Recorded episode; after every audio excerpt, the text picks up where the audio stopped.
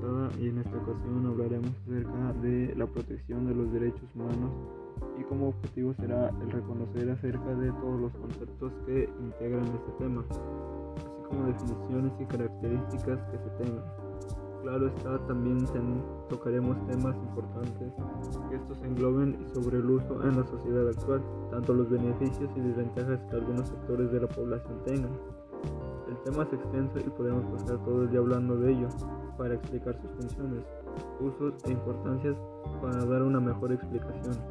Estos temas en algún punto se volverán incomprensibles por su concepto o aplicación, así que les sugerimos no perderse ningún punto de referencia que se darán a conocer el inicio y el final de la explicación de cada concepto. Empezaremos hablando acerca de los derechos humanos y el derecho internacional al derecho común, o ius común, había, había sido parte de las bases del sistema político jurídico de Europa Occidental desde el siglo XIII y el siglo XVI, con la nueva realidad política en el continente europeo, caracterizada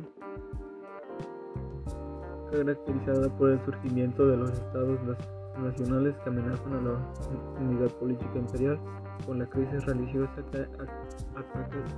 directamente a la unidad actual. En medio mundo que cambia sus fronteras y sus, horizontes,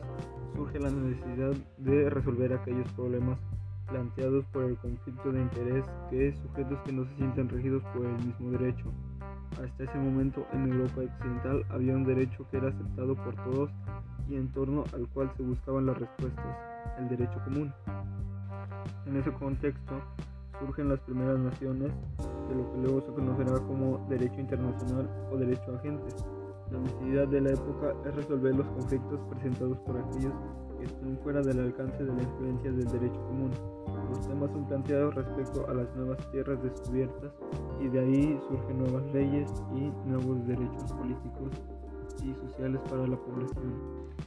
Bien compañeros, ahora continuaremos hablando acerca del tema de la Organización de las Naciones Unidas en 1945. Representantes de 51 países se reunieron en San Francisco en la Conferencia de las Naciones Unidas como rechazo internacional a la Segunda Guerra Mundial y con el fin de preservar las generaciones venideras del flagelo de la guerra y unir fuerzas para, para el mantenimiento de la paz. En un principio beneficiando más a Norteamérica o a países menos afectados por el conflicto o que resultaron en una primera instancia como vencedores de dicha guerra como primeras potencias, no interesándose mucho en países afectados como Francia o España. E incluso a España se le llegó a negar este, el... Era más sobre, cómo, sobre ayudar las potencias que habían recibido durante el, el de la guerra, ya que algunos países como Japón o Países Bajos no habrían sido ayudados en un, en un gran margen. En primera instancia, la Organización de las Naciones Unidas es el segundo intento de las naciones o de diferentes países de unir fuerzas para intervenir en conflictos bélicos. La primera organización fue creada en 1920 con el mismo propósito después de acabar la Primera Guerra Mundial, pero fracasó debido al surgimiento de la Segunda Guerra Mundial, donde todos los países darse cuenta que no recibieron un respaldo de dicha organización, decidieron abandonarla y terminó cancelándose este proyecto.